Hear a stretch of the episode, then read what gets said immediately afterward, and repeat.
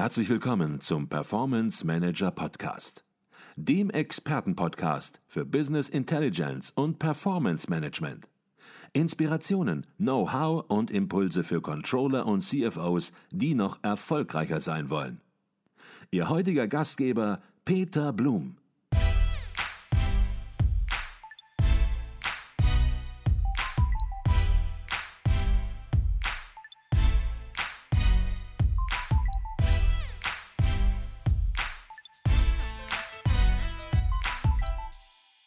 Gehen wir dann jetzt direkt in den operativen Risikomanagementprozess rein und ja, da haben Sie ganz klare Phasen auch erarbeitet. Man fängt nicht irgendwo an und endet dann im Nirgendwo, sondern man startet am Anfang und geht durch einen Prozess und endet dann am Ende.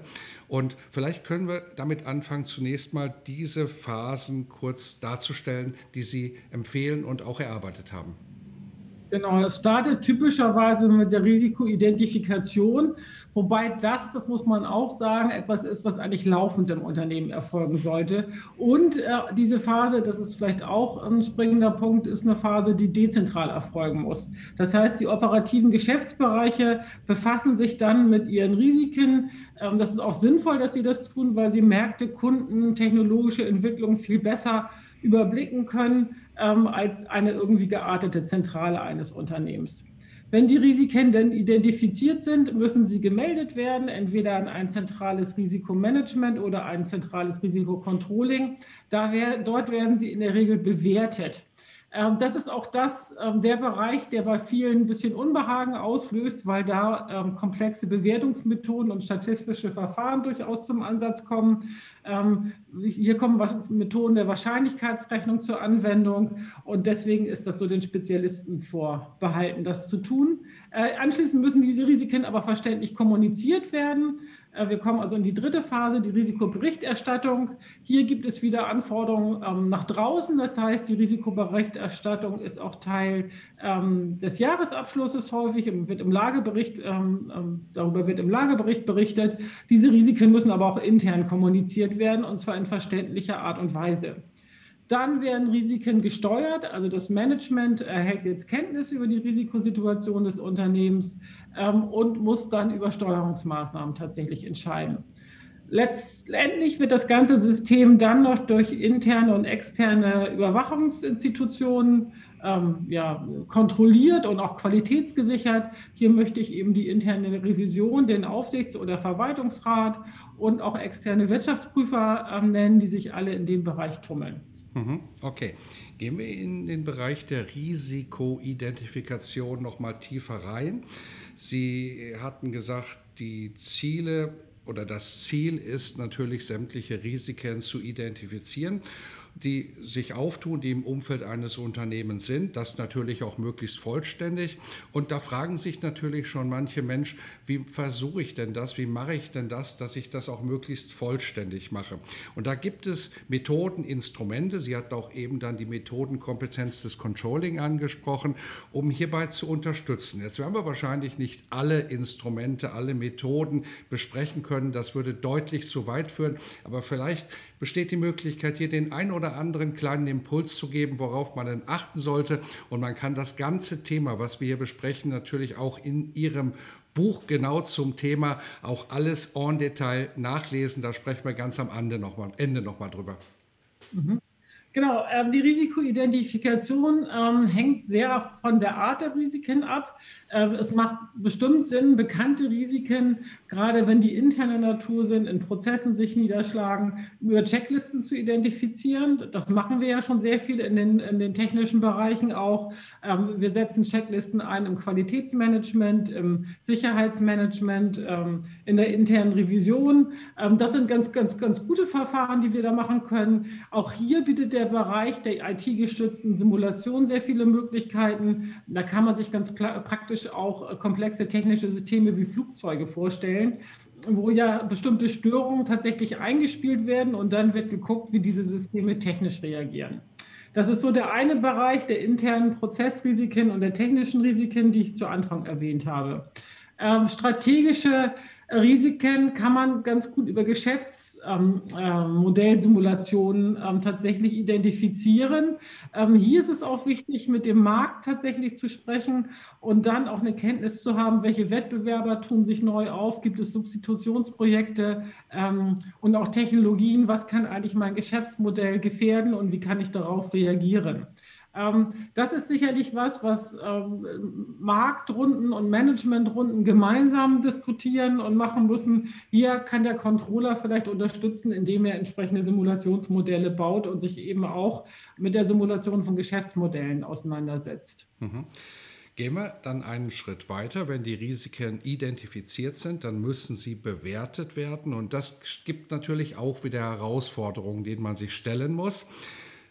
Wie kann man Risiken bewerten? Sie hatten eben gesagt, das sind mathematische Verfahren, die dort eben auch eine Rolle spielen. Jetzt kann sich nicht das Management oder das Controlling in mathematische Verfahren on Detail einarbeiten, wird diese möglicherweise auch gar nicht verstehen, es gar nicht das Kernkonzept ist. Gibt es sozusagen noch Hilfswege? Gibt es Möglichkeiten, sich an die Risikobewertung anzunähern, möglicherweise qualitativ im Sinne von etwas zu machen, ist besser als gar nichts zu machen?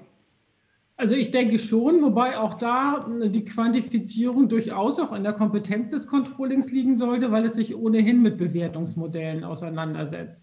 Also gerade die, die Modellierung und Bewertung ist schon eine Kernkompetenz des Controllers. Deswegen sehe ich ihn hier insbesondere in mittelständischen Unternehmen tatsächlich auch in der Pflicht, solche Sachen zu tun.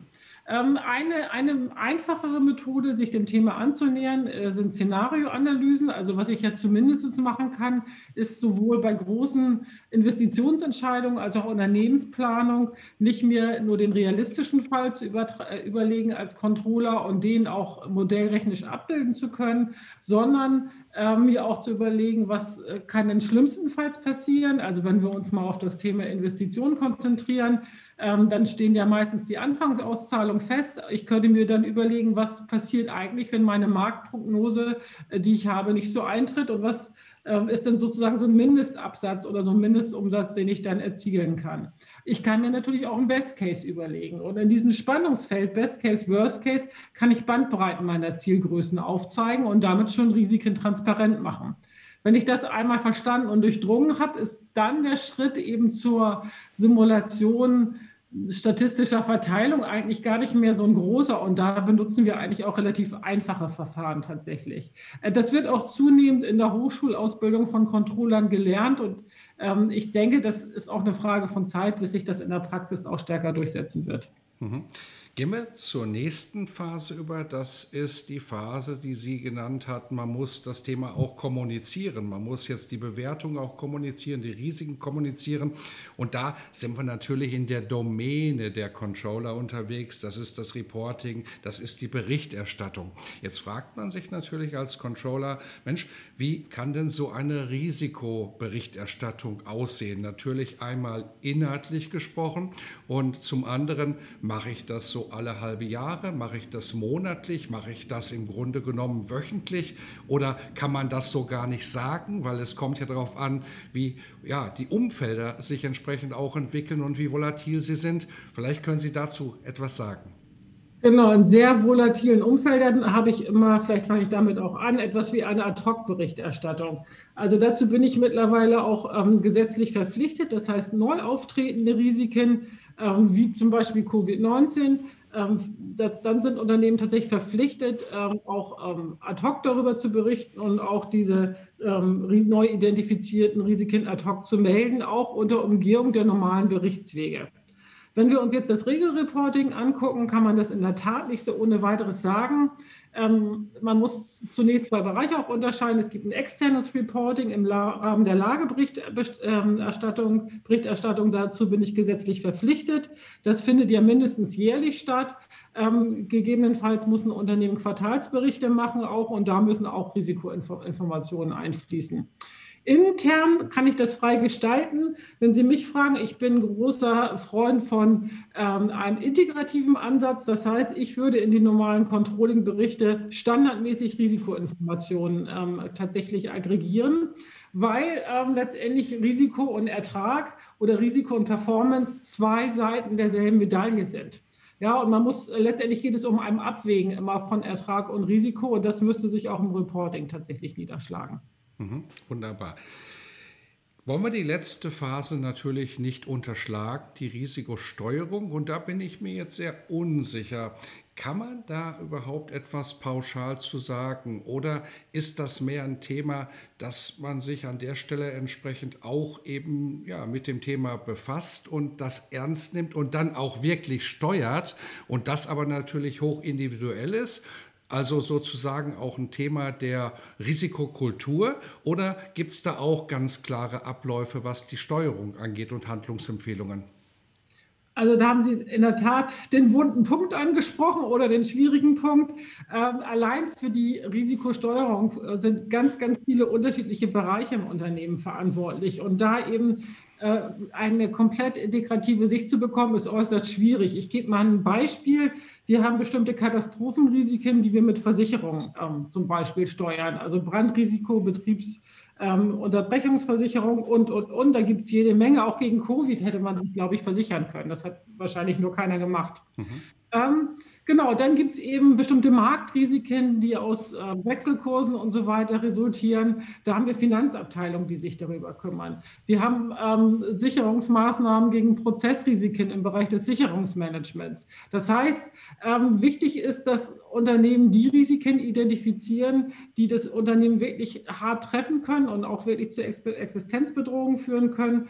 Und dass man sich dann bewusst klar macht, wer für diese Risiken zuständig ist und was geeignete Steuerungsmaßnahmen sein können. Aber einen wirklich integrativen Ansatz sehe ich da ähm, äh, tatsächlich noch nicht.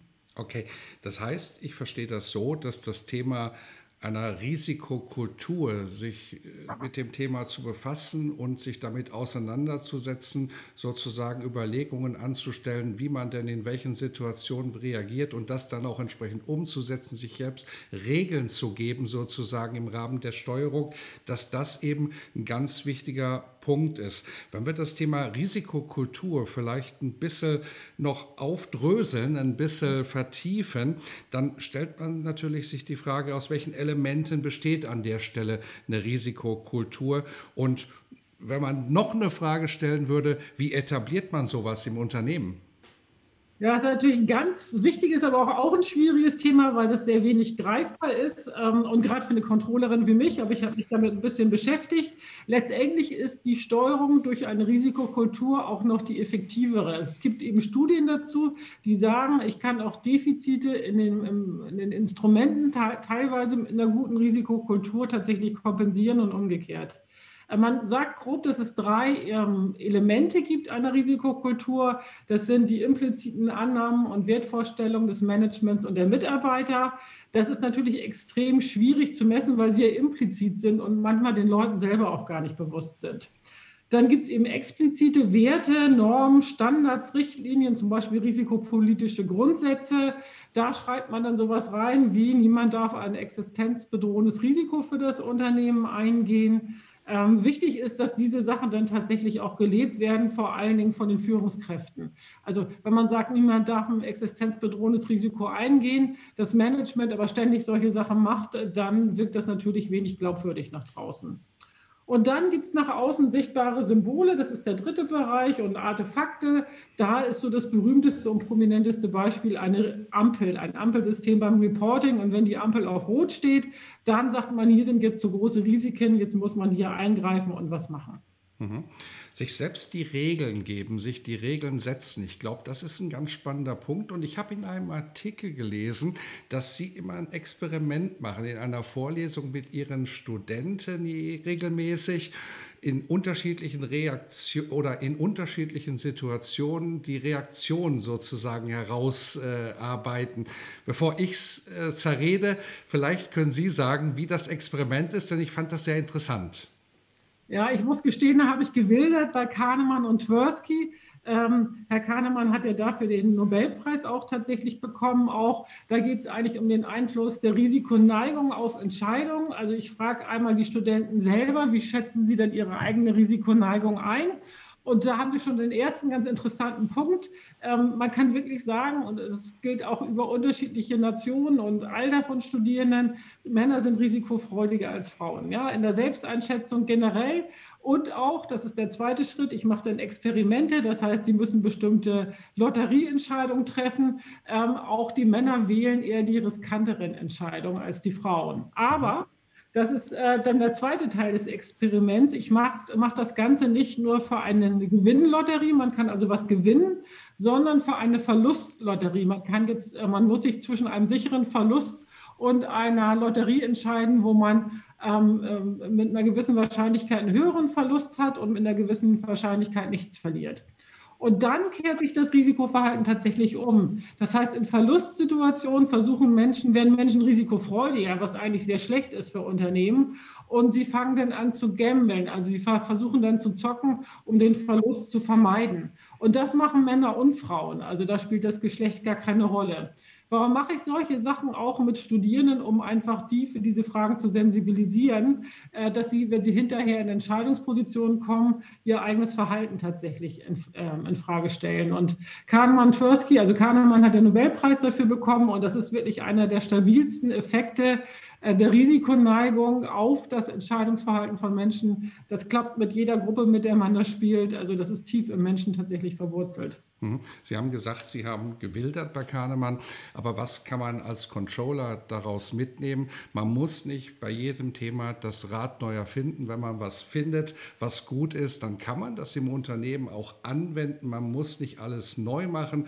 Und als zweites kann man vielleicht auch mitnehmen aus dem, was Sie sagen, anfangen ist besser als gar nichts zu tun. Es geht nicht darum, entsprechend etwas Perfektes zu machen. Es geht aber darum, sich mit dem Thema zu befassen. So perfekt perfekt, wie Sie es in Ihrem Buch machen. Und das sollten wir jetzt vielleicht auch noch mal erwähnen, nämlich das Buch heißt Risikomanagement, ist schon in, ja, in einer zweiten Auflage aktuell erschienen. Und ja, das ist natürlich umfassend. Wer sich hier mit dem Thema befassen möchte, tiefer einarbeiten möchte, den verweisen wir natürlich auf das Buch Risikomanagement. Wird man sehr einfach finden in den einschlägigen Portalen und erwerben können. Und da ist es dann natürlich sehr perfekt gemacht. Wenn man nun in die Praxis guckt, dann gibt es aber sicherlich trotzdem Best-Practice-Beispiele, auch wenn sie nicht perfekt sind, aber eben Best Practice. Sie hatten eben schon die Lufthansa erwähnt, die natürlich jetzt hier im Moment sich einer besonderen Situation ausgesetzt sieht, wenn das gesamte Geschäftsmodell sozusagen entzogen wird. Aber man muss auch, glaube ich, gar nicht so in den ganz dramatischen Beispielen unterwegs sein, sondern eben in Unternehmen, die das schon ganz gut machen. Können Sie da das eine oder andere Beispiel nennen? Genau, also ähm, auf jeden Fall. Vielleicht darf ich auch noch einen kurzen Hinweis geben. Ähm, Sie sprachen schon an, ich gebe auch Zeitschriften heraus. So haben wir uns jetzt der, im ersten Heft von Rethinking Finance mit Risikomanagement tatsächlich auseinandergesetzt. Und da haben wir für unterschiedliche Bereiche des Risikomanagements durchaus Unternehmen, die sich da ähm, sehr positiv zeigen. Also zum ganzen Thema Risikokultur ist zum Beispiel die Aurubis AG aus, aus Hamburg, die auch die Bedeutung der Risikokultur dann für die Risikosteuerung im Unternehmen mal positiv herausarbeitet. Vattenfall zeigt sehr interessante Ansätze, wie man statistisch sauber, aber trotzdem pragmatisch Risiko, äh, eine Risikobewertung tatsächlich durchführen können. Und ganz interessant, ähm, ein Schweizer Krankenhauskonzern, die Inselgruppe, hat sich eben mit der Risikoidentifikation und den Problemen auseinandergesetzt. Das heißt, es gibt sehr viele Unternehmen, die da durchaus pragmatische und interessante Ansätze haben. Und ähm, einen Punkt wollte ich noch kurz kommentieren. Sie sprachen es an. Hauptsache, man macht sich auf den Weg als Controller. Das würde ich unterschreiben. Denn Risikomanagement ist im Grunde genommen permanentes Lernen. Also ich, es kommen immer neue Risiken, es tauchen neue Schwierigkeiten auf. Es ist wichtig, die einfach zu erkennen und dann sich zu überlegen, ähm, welche Konsequenzen wird das für mein Unternehmen haben. Ich möchte mal einen Bereich kurz ansprechen, den ich hier sehe für die Zukunft. Das ist das äh, geplante oder das, ähm, das, Lieferkettengesetz, was jetzt kommt, was ähm, auch Unternehmen ja zwingt, sich mit ähm, ja, Verletzung der Ethik ähm, in, in, ihren Zulieferstrukturen zu beschäftigen auch. Ja? Und da habe ich einen ganz interessanten Vortrag auch von einem Unternehmen wie Novartis gehört, das jetzt versucht tatsächlich auch anhand seiner Lieferketten derartige Risiken zu identifizieren und insgesamt da auch Mitarbeiter eben für ethisches Verhalten und das Erkennen von Ethikrisiken tatsächlich auch zu sensibilisieren. Mhm. Wunderbar. Jetzt sind Sie an der Fachhochschule Kiel lehrend und forschend.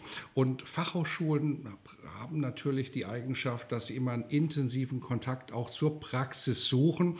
Wir hatten gerade das Buch erwähnt, Ihr Buch erwähnt, in dem natürlich alles sehr detailliert steht. Jetzt es besteht aber auch möglicherweise entsprechend die Möglichkeit, Kontakt mit Ihnen aufzunehmen, mit dem Lehrstuhl aufzunehmen im Rahmen einer Forschungs- oder anderweitigen Zusammenarbeit, ja, einfach Risikomanagement aufzubauen. Was sind da die Grenzen und Möglichkeiten, sag ich mal, die von Ihrer Seite angeboten werden für Unternehmen? Oh, das ist sehr vielfältig. Ich weiß gar nicht, ob ich das alles so berichten kann auch. Ähm, Kontakt aufnehmen immer. Ähm, es gibt auch immer die Möglichkeit, was, also ich habe schon Risikomanagementsysteme begutachtet im, im, größeren und kleinen Umfang. Man kann studentische Projekte sehr gerne mit uns machen. Das heißt, ähm, wir haben Spezialstudiengänge auch, die sich mit dem Thema Controlling, Accounting, Taxation, Risk Management befassen. Äh, da haben wir sehr kompetente Studierende, die im Rahmen von Praktika und Abschlussarbeiten auch diese Themen in die Unternehmen eintragen. Und ähm, ich bin ja auch Mitglied der Risk Management Association und des ICVs. Auch da gibt es diverse Arbeitskreise, wo sich Unternehmen tatsächlich ähm, mit mir und anderen sehr renommierten ähm, Hochschulkollegen zusammentun können, um auch an praktischen Fragen zu arbeiten. Ähm, vielleicht ganz kurz, das ist extrem wichtig für uns als Hochschullehrer. Hier möchte ich kurz erwähnen, dass sich im letzten Sommer für mich äh, ein glücklicher Zufall ereignet hat. Ich habe ein Forschungsfreisemester gemacht ähm, und äh, da haben wir gemeinsam mit Kollegen äh, von der Hochschule Luzern ein Forschungsprojekt gehabt und das konnten wir kurzfristig umswitchen und haben dann erforscht, tatsächlich live, äh, wie, was macht, machen eigentlich Controller in der Covid-19-Krise? Also wie tragen Kon äh, Controller und Risikomanager, vor allem Risikomanager dazu bei, ähm, tatsächlich die Covid-19-Krise zu bewältigen?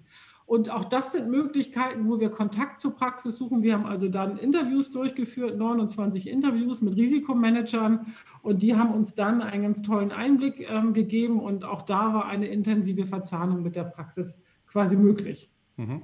Also wer sich für die Kontaktaufnahme interessiert, der kann das tun. Wir werden auch entsprechend ja Ihre Webseite, Ihre Hochschulwebseite in den Show Notes verdrahten.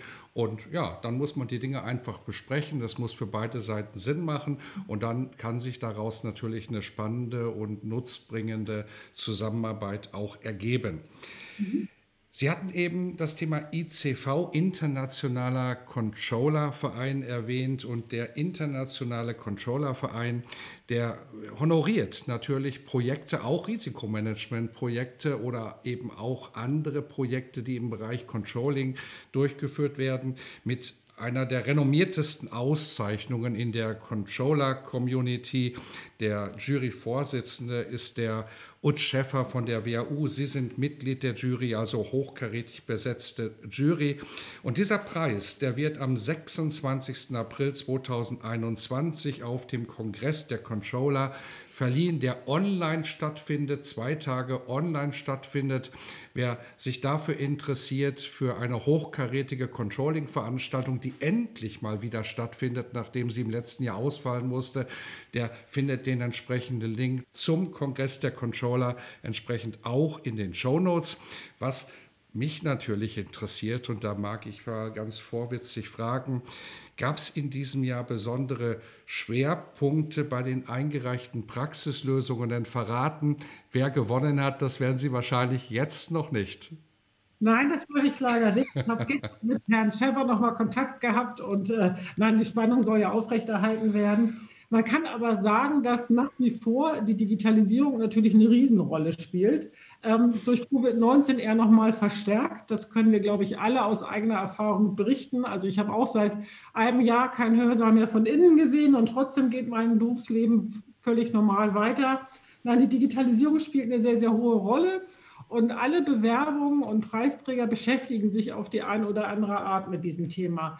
Sei es eben ähm, unter dem Stichwort Business Analytics, wie können wir jetzt eigentlich diese Datenmengen nutzen, ähm, um daraus Erkenntnisse für Unternehmen zu gewinnen? Welche Analyse-Tools können wir einsetzen, um da eben die Informations- und Reporting-Funktion des Controllings weiter voranzutreiben? Äh, wie können wir auch das Reporting noch mehr automatisieren und digitalisieren und es in, in Richtung eines Self-Reportings bringen? Und was bedeutet das? Finde ich auch ein super spannendes Thema. Was bedeutet das eigentlich für die Aufgabenrollen und Kompetenzprofile der Controller? Also wie muss sich jetzt der Controller auch anpassen und verändern? Das ist natürlich ein Thema, was mich als Hochschullehrerin auch trifft, weil wir auch unsere Ausbildung ähm, der jungen Leute im Studium auch immer wieder hinterfragen und immer äh, weiter vorantreiben, um dann eben auch tatsächlich praxisgerecht ausbilden zu können. Mhm. Ich höre schon raus, alle eingereichten Arbeiten sind im Prinzip gut. Jetzt geht es darum, wirklich die Feinheiten zu erarbeiten. Dann hat man die Qual der Wahl, die drei Anwärter auf den Award zu nominieren und dann auch noch den Gewinner zu küren.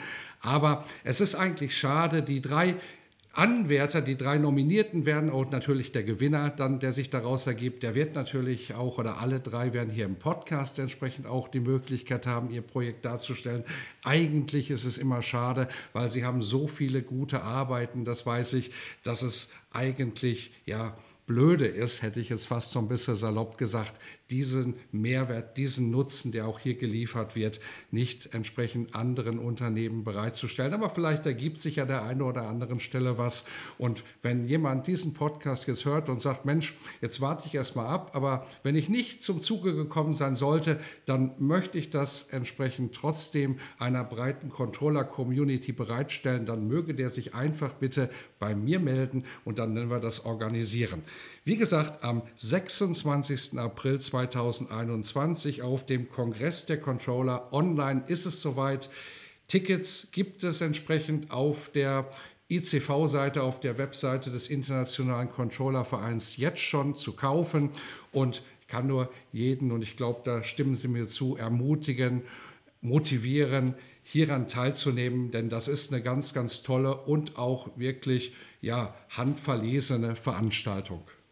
In der Tat. Also immer wieder spannend und auch für mich als Hochschullehrerin, die vielen guten Praxisbeispiele zu sehen. Also ich würde auch sagen, das ist durchaus ein Lernen von beiden Seiten. Ja, wir haben natürlich Dinge, die wir einbringen können, aber wir lernen eben auch sehr viel von den Praktikern und sei es eben, was sind die relevanten Probleme, wo drückt der Schuh und worum sollten wir uns als Hochschulen auch kümmern. Wunderbar. Jetzt haben wir über das Thema Risikomanagement gesprochen, haben das Thema Risikocontrolling abgegrenzt, haben auch ganz klar gesagt, was ist Aufgabe der Controller, des Controlling, was ist Aufgabe des Managements, konnten heute natürlich nur einen groben Einblick geben, aber ich weiß, dass viele das motiviert, sich dann auch tiefer damit zu befassen und eben diesen ersten Schritt eben dann auch zu gehen in ein Risikomanagement. Jetzt frage ich mal ganz zum Schluss einfach ganz platt, haben wir noch was vergessen, was wir erwähnen sollten, Frau Professor Vanini? Also meines Erachtens nicht. Wenn Sie mir Stichwörter geben, würde ich natürlich immer noch stundenlang weiter plaudern können. Ähm, wie gesagt, für mich, also für viele Praktiker war es ein schlimmes Jahr, das gebe ich auf jeden Fall zu. Für mich als Forschende zum Thema Risikomanagement war das natürlich insofern ein sensationelles Jahr. Vielleicht so als kleines Fazit und auch als positives Fazit würde ich sagen, was ich gelernt habe, ist, dass Menschen doch erfinderisch und widerstandsfähig sind. Also das war vielleicht die tollste globale Erkenntnis dieses Jahres. Ähm, ich habe sehr viele Unternehmensvertreter gesprochen, gerade im Rahmen des, des Forschungsprojektes und war begeistert, äh, wie, wie flexibel mit wie viel Einsatz die auf die Herausforderungen von Covid-19 reagiert haben. Und das ist doch eine beruhigende Erkenntnis für die Zukunft. Also egal wie groß die Herausforderungen sein werden, die meisten ähm, Menschen finden doch einen Weg, mit ihnen ähm, gut zurechtzukommen. Mhm. Risiken bedeutet auch Fehler entsprechend zu machen, Fehler einzugehen, bewusst in Kauf zu nehmen, aber dann, wenn möglich, daraus auch zu lernen. Und das führt uns zur letzten Frage im Podcast und die ist immer die gleiche und geht ein bisschen ins Persönliche rein. Und ich bin gespannt, was Sie auch hier öffentlich machen. Sie werden auch Fehler mal gemacht haben, einen Fehler gemacht haben, wo Sie dann auch gesagt haben, Mensch, da habe ich nicht nur rausgelernt, sondern da können möglicherweise auch andere rauslernen, wenn ich darüber rede. Und vielleicht können Sie da einen Impuls geben, was ist so ein Fehler, den man vielleicht nicht machen sollte, den Sie aber aus eigener Erfahrung mal gemacht haben? Das fand ich eine extrem schwere Frage oder finde ich eine extrem schwere Frage. Ich muss auch ähm, zurückdenken, weil ich nicht so sehr in diesen Fehlerkategorien einfach ähm, denke. Aber was äh, ein Punkt, den ich sicherlich anders gemacht hätte in meinem Leben. Ich habe also nicht die Möglichkeit eines Auslandsaufenthalts genutzt. Dazu war ich zu risikoavers, mich da auf was komplett Neues einzulassen. Und das ist vielleicht so der Punkt, ähm, den, ich, den ich zumindest meinen Studenten ähm, immer mitgebe ähm, lasst euch einfach auf neue Situationen ein, jetzt mal gemessen an dem Auslandsaufenthalt, auch wenn ihr sie nicht vollständig durchdenken und durchblicken könnt, denn daraus, also auf, ähm, durch das Eingehen und Einlassen auf neue Situationen, lernt man eben tatsächlich unheimlich, unheimlich viel und man erhält sich auch die Anpassungsfähigkeit ähm, für neue Herausforderungen. Und das ist doch ein Punkt, ähm, mag sein, eben wenn man sich professionsmäßig damit befasst, dass man dann irgendwie zu risikoscheu wird.